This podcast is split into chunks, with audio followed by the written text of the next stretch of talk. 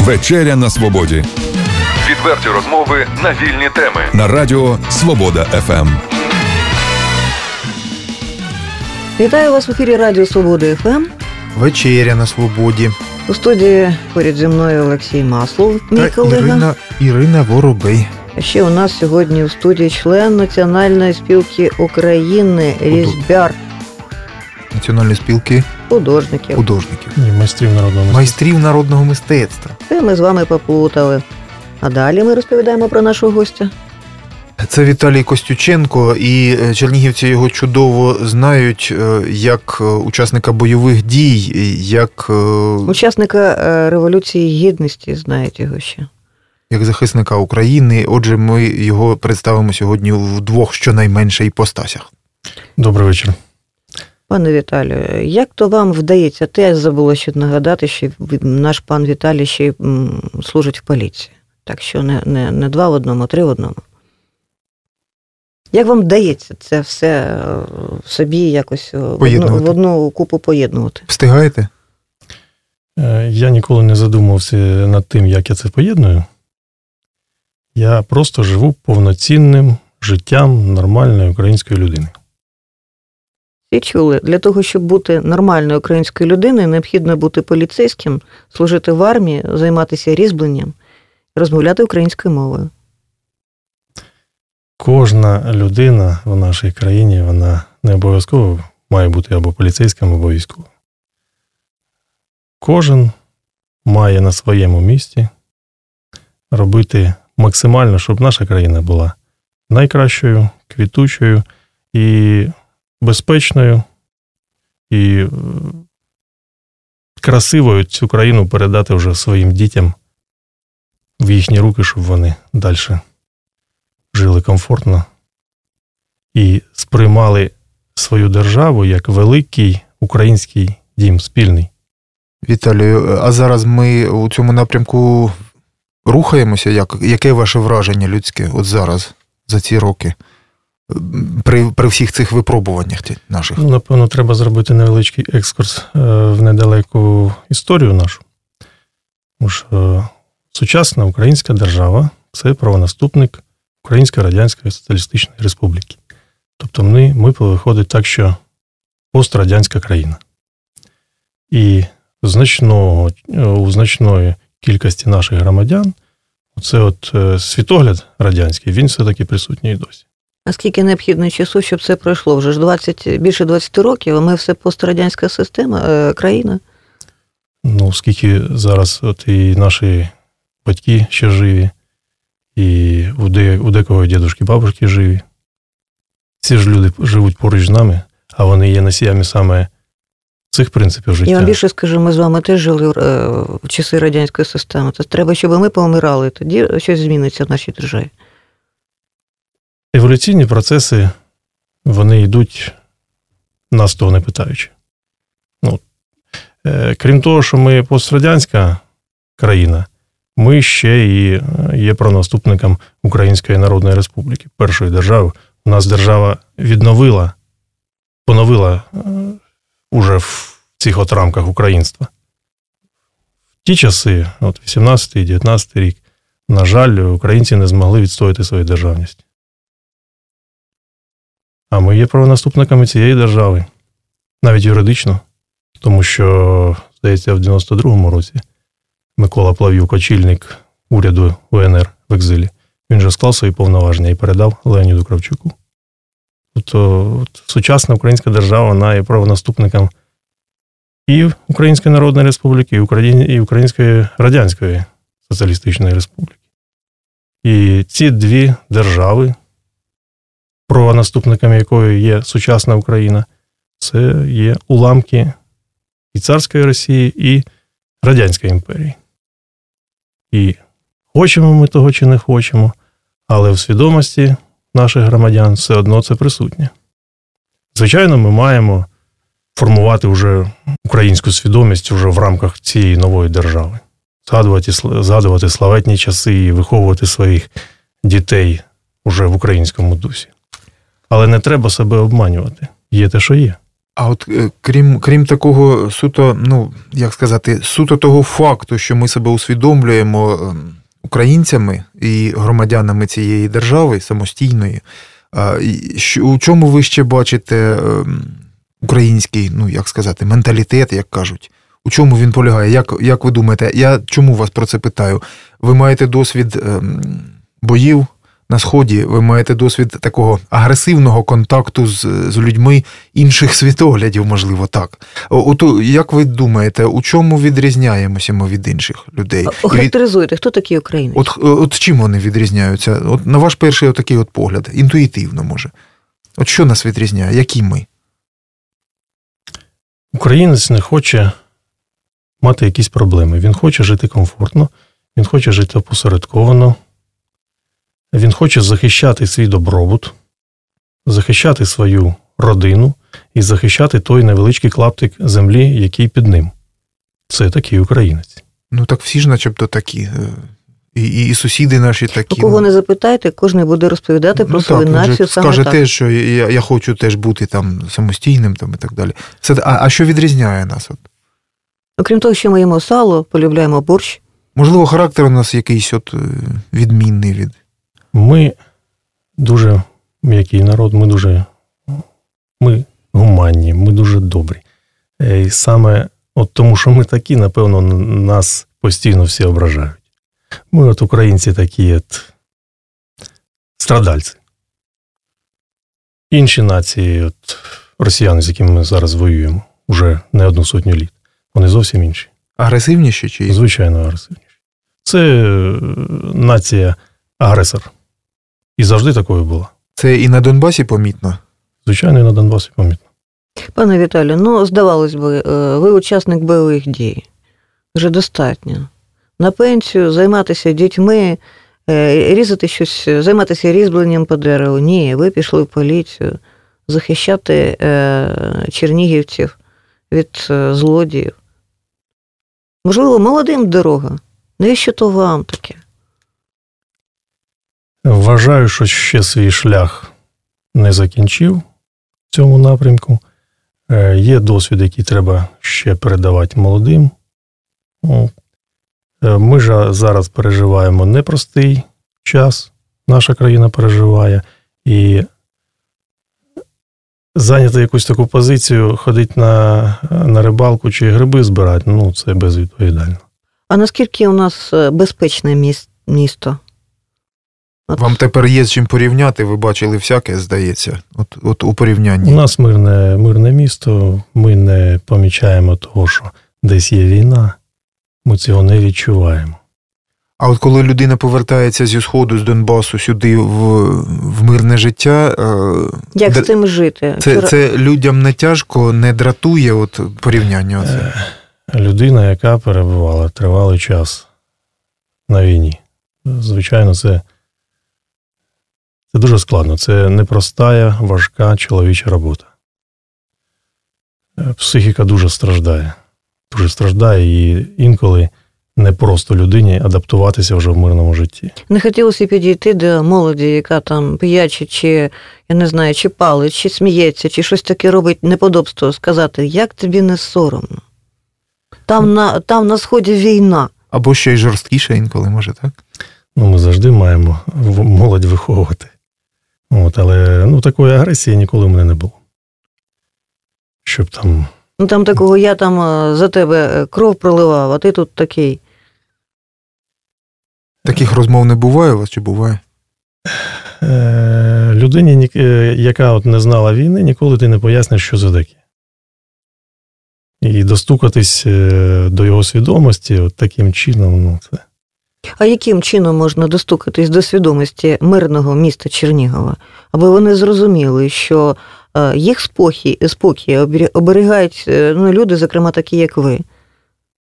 А це вже робота радіо. Свобода теле, ФМ, так? Радіо Свобода ФМ, в тому числі, телебачення, преси. Це постійно от має бути у людей перед очима. Е, треба проводити роботу в школах. От е, неодноразово мене постійно запрошують там то в одну школу, то в іншу я проводжу там для дітей. уроки патріотизму. І ну, це от необхідно. Ми маємо виховувати молодь, маємо виховувати дітей, тому що це майбутні захисники нашої держави. І виховання молоді це є стратегічним завданням. Пане Віталію, все ж таки, ми знаходимося зараз у стані війни, як би то е, ми не називали, антитерористична операція, ще якось ще інакше.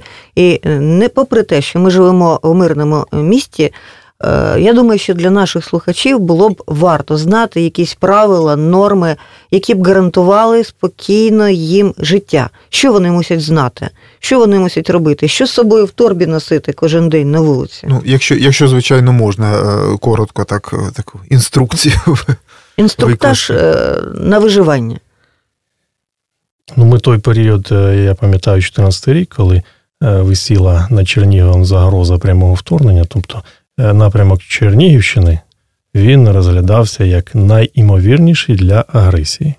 Це вже потім е, активні бойові дії перенеслись на схід. А в той період, от саме Чернігівщина, я пам'ятаю от період після активних подій на Майдані, уже, уже формувались перші добровольчі батальйони. Уже ми працювали над створенням нашого Чернігівського батальйону. І от я пам'ятаю, як о пів на 11 ночі ми з моїм побратимом Романом Пицьківим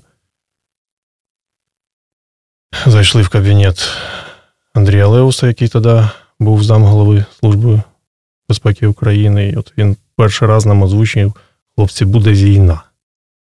І от я пам'ятаю свій емоційний стан тоді. Після цих слів я зрозумів, що треба їхати додому, треба їхати в Чернігів. То цей період уже пройшов, страшний для Чернігівщини. І люди все-таки можуть бути спокійними. Ну, а що ж, щоб бути безпечним? Ну, напевно, не, не варто там тривожні чемодани якісь вдома мати. Все-таки в нас в Чернігові безпечне місто. Ну, дивіться, там якийсь балончик е, газу з собою перцової суміші не, не потрібно у сумиці носити.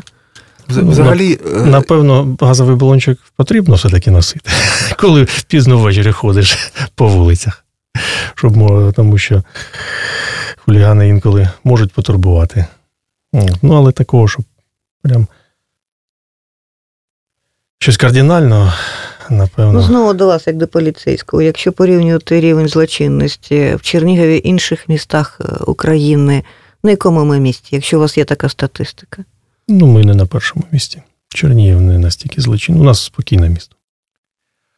А от скажіть, е, ваші побратими, ваші товариші по е, батальйону Чернігів, зараз це рота Чернігів. От якщо спробувати такий середній там портрет е, особистості, так е, що це за люди, які одразу от у 2014 році пішли туди добровольцями? Е, І взагалі ваше враження від тих перших людей, які взяли на себе от найтяжчий, напевне, пері- пері- період війни. Що це за люди? Скільки їм років? Чим вони займаються на сьогодні? Живуть чи вони мешкають на Чернігівщині, чи повиїжджали вже? Перші бійці батальйону це були перші 20 хлопців, яких ми привезли з Майдану. Це були бійці 14-ї сотні самоборони Майдану. Це були хлопці з різних регіонів України. І з Західної України, з центральної були з Київської області, е, з Черкас, з Львівської, Івано-Франківської. Потім уже е, долучилися е, чернігівські патріоти, хлопці з правого сектора Чернігівського, з Чернігівської самооборони, колишні працівники міліції, які або пішли на пенсію, або там з різних причин пішли із служби свій час. Люди були різні в підрозділі тоді. І за весь період ну, особовий склад пройшов певну ротацію. Тобто одні люди звільня, звільнялись, інші приходили на службу. Зараз від е, тих перших хлопців, хто от в 2014 році був, залишилось не більше 15% в підрозділі на даний момент. А от тоді, у 2014 році, ж часто виникали, напевне, такі ситуації, коли і на Сході також опинялися поруч, пліч опліч, люди, які і на Майдані були, ну, їм доводилося виконувати ну, по, по різні боки барикади, правильно? Були міліцейські підрозділи, е, люди, які е, на Майдані захищали тоді злочинний режим. Е, були робочі підрозділи. Там у нас була спільна задача захищати Україну. Це вже не перший раз в історії, коли люди спочатку, українці спочатку один проти одного воюють, потім спільно воюють проти іншого ворога. В історії ми це проходили не один раз. Тому і на Донбасі ми пліч пліч були з міліціонерами, які на Майдані були проти нас. У нас тоді була спільна задача. Особливо е, міліція Луганщини.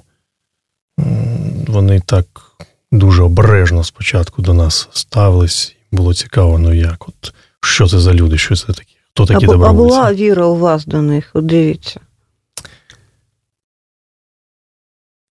Можливо, вони врятували свою, не знаю, ну, з життя, мабуть. Ситуація Кар'єру. на Донбасі в той е, період була такою, що ми для них була єдина надія. Тому що впоратись е, з тим, що там склалось на той момент, вони були не в змозі. А що там зараз? Зараз е, довготривалий конфлікт. Позиційна війна. Мирне населення, яке воно зараз, настрої його якось змінюються за за ці роки чи ні? Що з ними відбувається? Звичайно, мирне населення, коли от вони опинились в такій ситуації, е, вони певна переоцінка вже відбулася. Багато хто, тобто значне число людей, вже розуміє, що все-таки Україна це їхня держава. І Україна це запорука запорука їхньої безпеки. Що саме, як би там вони ставились е, до України, ідеологічно вони навіть може близько, там якісь росій, російські у них проросійські погляди, але фактично вони усвідомлюють, що це для них безпека. І рівень сепаратизму він вищий в тих населених пунктах, які от менше піддавалися обстрілам, де от е, безпосередніх е, боїв не було. Там, де були боєзіткнення, де були обстріли, рівень свідомості у людей значно вищий. Пане Віталію, коли я запитувала вас, що зараз е, на сході, я мав на увазі, що ви прокоментуєте ситуацію стосовно блокади. Моє ставлення саме до цього. Ви так, як почути? учасника бойових дій, учасника Революції Гідності. Вважаю, що за той час, от скільки ми вже воюємо, третій рік, ну, ну згадуючи 14 рік, тоді от, добровольці, патріоти от, врятували ситуацію і дали таку фору державі, щоб державні інституції, державні структури трошки зміцніли і налагодили свою роботу. На жаль, у цей період державою був втрачений і нічого не було зроблено для того, щоб убезпечити себе від подібної ситуації, що така велика залежність від е, цієї окупованої території. От все-таки ті люди, які ем, беруть участь у блокаді, е, ви ем, як все-таки ваше от людське таке ставлення, не тільки професійне, а людське, чого там все-таки більше? Тому що почути і прочитати можна дуже багато чого. З одного боку кажуть про протидію контрабанді, з іншого боку, про якісь негативні наслідки для нас же, для нашої економіки. Що везуть е, на той бік? Ну я там не був присутній, тому не можу прокоментувати, що саме везуть. Те, що ми бачимо в ешелонах, везуть вугілля. Те, що ми залежні від цього вугілля, це дуже погано. Така моя позиція. З цими територіями ми не маємо ні торгувати, ні якихось відносин, ні з Росією ми не маємо торгувати. Все-таки в нас іде війна. Ну, Росія тож, начебто, частина України, ні?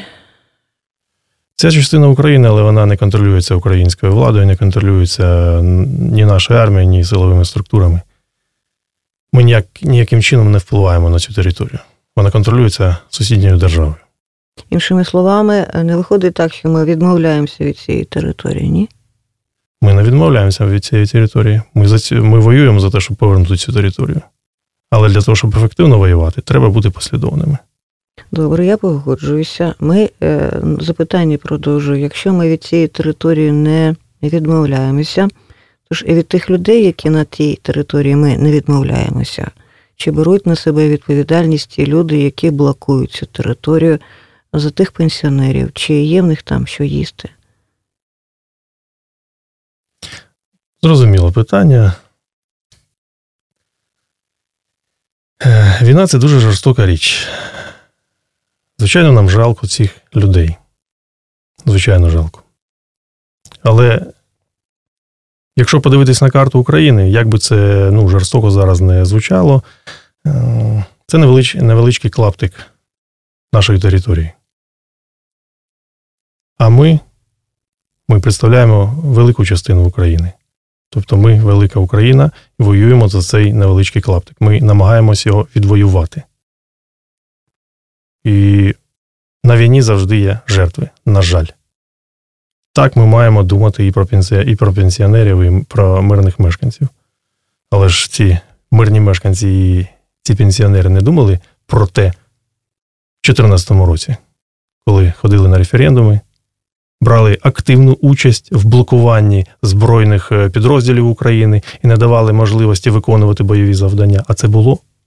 І це про це розказували самі мешканці Донбасу, коли я перебував там. Пане Віталію, чи не боїтеся ви, що в такий спосіб е, просто хтось маніпулює воїнами АТО? Два олігархи з одного і з іншого боку. В одного є бізнес, там чи три, в іншого є бізнес. От вони з собою щось не поділили. Звичайно, цей чинник тут присутній і присутній вагомо. І те, що зараз українське суспільство не ну, не настільки воно сильне, що може вплинути і на державних діячів, і на політичних діячів, і на олігархів. Ну, от зараз ми від цього потерпаємо. Тобто відповідальність лежить на кожному з нас. Тому що те, що відбувається в політиці, те, що відбувається в державних установах, в правоохоронних структурах, це відзеркалення стану нашого суспільства. Треба сказати собі правду. А яке суспільство у нас? Який його стан? Такі, як я казав, ми пострадянська країна. Ми Тоді ніхто не винний. У нас пострадянська країна, і ті люди, які на сході, от вони Ми хочемо, виросли, щоб... вони так жили. Я поясню, ми хочемо, щоб хтось за нас щось зробив, а такого не буває. Не може такого бути, щоб хтось за нас щось зробить. Кожен з нас має на своєму місці робити максимально. Максимально. Інколи це нам шкодить. Інколи це шко... це не дозволяє тобі просуватись там е... по... по службовим сходинкам. Е, в різні неприємності за цього виникають. Але кожен вносить свою частину і кожен е, жертвує чимось. Чим е, мусить жертвувати кожен громадянин України, аби у нас була сильна, незалежна велика держава? Чим мусить жертвуватися, жертвувати кожен мешканець, мешканець Чернігова? Кожен мешканець Чернігова має бути хоч трошечки соціально активним. Про що ви говорите? Це участь і в громадських організаціях, вони в нас такі слабенькі і нечисельні. Мені здається, ви перебільшуєте малу активність мешканців Чернігова? Ми, українці, можемо об'єднатися в якийсь певний момент, але надовго нас не вистачає. А це боротьба. Ми ж не 100-метровку біжимо. Ми біжимо марафон. І треба тут закусити у діла, зібрати всю волю в кулак і цей марафон витримувати. Один раз щось принести для мешканців Авдіївки цього недостатньо. Роботу треба проводити кожного дня. Яку? Ну от я хочу все ж таки е, У ко- зрозуміти, кожному, яку кожному на своєму місці. Ну, дивіться, вчитель е, навчає дітей. Вона кожен день нормально навчає, математику, наприклад, викладає. Можна виконувати свої обов'язки формально, а можна виконувати максимально викладаючись, або хоча б викладаючись на 50%. У нас, на жаль, треба сказати собі правду, багато людей або імітує якусь роботу і свою діяльність, або виконує це формально. Пане Віталію, ви такий спокійний, що мені так і хочеться запитати, і врешті-решт я запитаю вас. Можливо, ви йогою займаєтесь? Ні, йогою не займаюся, а східними єдиноборствами колись займався дуже активно. І це допомагає вам справитися з будь-якими ситуаціями, з такими вредними журналістами, як я, так? Я не вважаю вас вредним журналістом. Пане Віталію, У нас нормальний діалог відбувається от, зараз. от е, це трошки споріднене так психологічне питання з, е, тим, які от щойно прозвучали із тими темами. Е, У мене, напевно, життєвий досвід достатній вже, що я можу себе тримати. От, от щодо того, що ви можете себе тримати, дос, ну, досить така резонансна була, е, була, е, скажімо так, інформація стосовно того, про вас, про вас писали, про вас говорили, що е, було з'ясовано, що от проти, проти вас був, був злий умисел, так? Тобто замовили вас, так як кажуть. Так? Так, Це справді було так, і про так це, це, якщо- дійсно так було. розкажіть про це, в якому це було році? Е, ц- е, Був на мене запах, замах. Замах був в 2014 році. Якраз я тоді е, виконував обов'язки заступника командира батальйону і якраз перебував на сході. От, але і щасливий збіг обставин допоміг, і недостатня підготовка тієї групи, яка е, ну, намагалась це зробити е, правоохоронними органами, це було припинено. А хто ці люди, які намагалися? Значить, замовник Євген Конаш, активний учасник антимайдана. Ну, зараз він перебуває в в'язниці і він отримав строк. Тобто ви тобто- його населили особисто? Як? Е, Ми з ним не були ніколи знайомі. От. Ми на війні, ну, це ворог. А от ну не розкриваючи якихось е, військових чи е, таємниць безпеки, е, як, як вони взагалі, тобто, як ви думаєте, е, взагалі як вони визначають, от е, хто, хто куди хто, вдарити? Хто Чо- ворог, а хто ні? Ні, ну хто ворог Найвищу, оцінку нашої діяльності нам дає ворог. Якщо от вони вирішили зі мною аж так радикально вчинити, ну, значить, я все робив правильно і, напевно, дуже добре.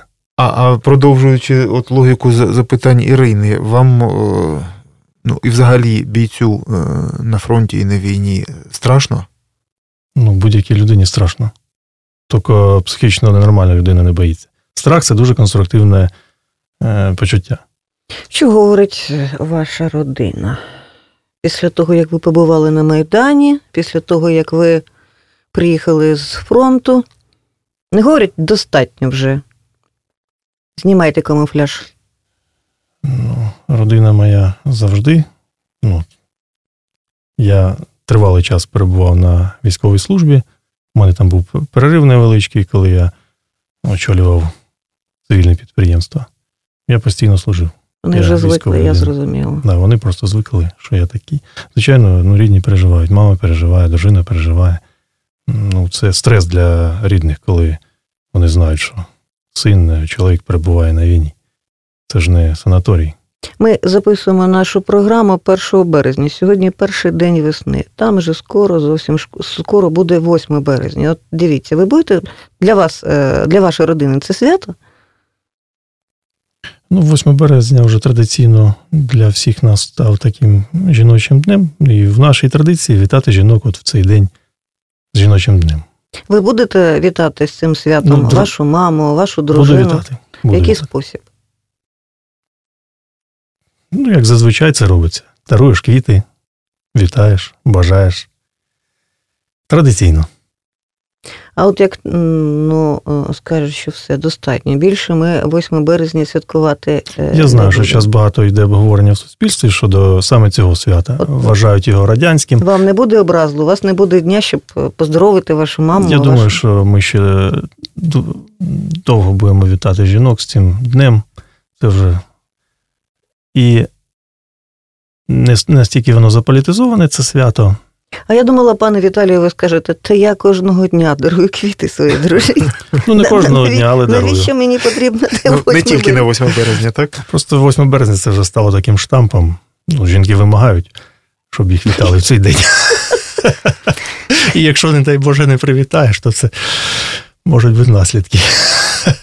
А от пробачте, що я повернуся до цього питання. От ми говорили про страх, але ну не, не тільки про негатив, а взагалі, ви ж казали, що займалися і займаєтеся е, східними єдиноборствами. Е, От е, ви мали напевне на увазі, що такі речі, як і страх, і тривога, і так далі, їх можна якось навчитися використовувати. Ви казали, казали конструктивна річ, так? Оцю енергію і в, і в якихось е, позитивних цілях. Я ніколи не, не задумувався над страхом. Ну, звичайно, коли людина, коли перебуває в таких от стресових умовах, а перебування на війні це стрес. Ну, вся свідомість, весь організм, там, кожна клітина, вона мобілізується.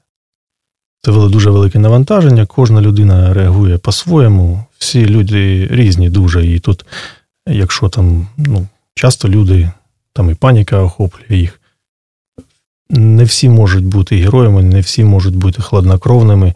Ну, така людська природа, всі різні ми. Е, Там на війні мені доводилось е, керувати підрозділом як командирові.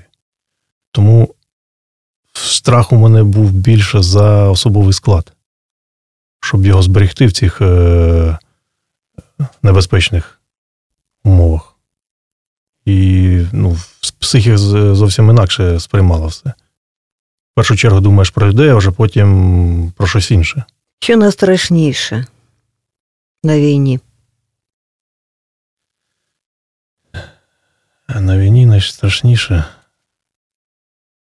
це повідомляти матері і дружині про втрату сина чи чоловіка. От для мене це було найстрашніше, тому що мені, як командирові, доводилось це робити. Це дійсно страшно. Між товаришами по службі, між побратимами е, встановлюється щось таке схоже на родинні зв'язки. От Звичайно. Звичайно, військове Сім'єю братство, воно так, це родина. Пане Віталію, що б ви порадили е, Радіо Свобода ФМ і нашій програмі. і нашій програмі? В якому напрямку йти? З якими гостями розмовляти, з якими навпаки ні? Чому пріоритет віддавати зараз? Займатися східними єдиноборствами чи ні? Чи можливо різьблення вивчати? Радіо, напевно, не східним єдиноборством має займатися. Ну, все-таки запрошувати цікавих людей сюди. А хто для вас цікава людина? Цікава людина, ну та людина, напевно, яка може сказати щось цьому світові. От і художники, вони дуже цікаві люди, і артисти. Будь-яка людина, яка у неї от є що за плечима. Ну, це люди, люди цікаві. Завжди поважаю тих людей, які щось можуть робити професійно і дуже добре. У вас е, вистачає зараз часу займатися різьбленням по дереву? Його значно менше, ніж раніше. Коли був на фронті, то взагалі не було можливості такої. Ну, зараз ну, постійно е, душевна потреба є. До того ж, е, е, народне мистецтво ну, це теж така от боротьба вже на, на мистецькій ниві. Тому що народне мистецтво це як частина національної ідеї. А це вже ну, така стратегічна складова. Ну, ми сьогодні не завершимо програму. Тепер мені цікаво дізнатися, а хтось у вас у родині ще різав по дереву? Дід, батько, звідки все взялося? Ні, ні дід, ні батько не різав, хоча і дід, і батько е, дуже майстерними людьми були. Дід постійно щось робив, там всьому селу будував хати. А звідки ви родом? Е, Ну, сам я чернігівець, тобто народився в Чернігові. Ні, фактично я народився в Олешівці. Це за документами в Чернігові. Батько у мене з Ладинки, е, родня маміна з Колоківського району. Ну, наш, повністю наш земляк, Так, так, Чернігів- Чернігівський Чернігівський. регіон. До школи виріс е, в селі у бабусі в Ладинці. Ну, А вже коли треба було йти в школу, то батьки вирішили, що от хай дитина піде в міську школу, не в сільську. До семи років взагалі не розмовляв російською мовою. Взагалі. Ну, я знав, що існує ще якась мова, і люди нею розмовляють. Ну, десь за тиждень вже говорив, як свої однолітки. Діти в цьому віці швидко вчаться. Пане Віталію, Україна переможе. Україна переможе. У нас дуже сильний ангел-охоронець. Віталій Костюченко був гостем нашої програми. Запрошуємо вас до нашої студії знову. Обіцяйте, що прийдете. Обов'язково прийду. Запрошуйте. Дякую. Дякую. Відверті розмови на вільні теми у програмі Вечеря на свободі. Тричі на тиждень у понеділок, середу і п'ятницю о 18.00. на радіо Свобода ФМ.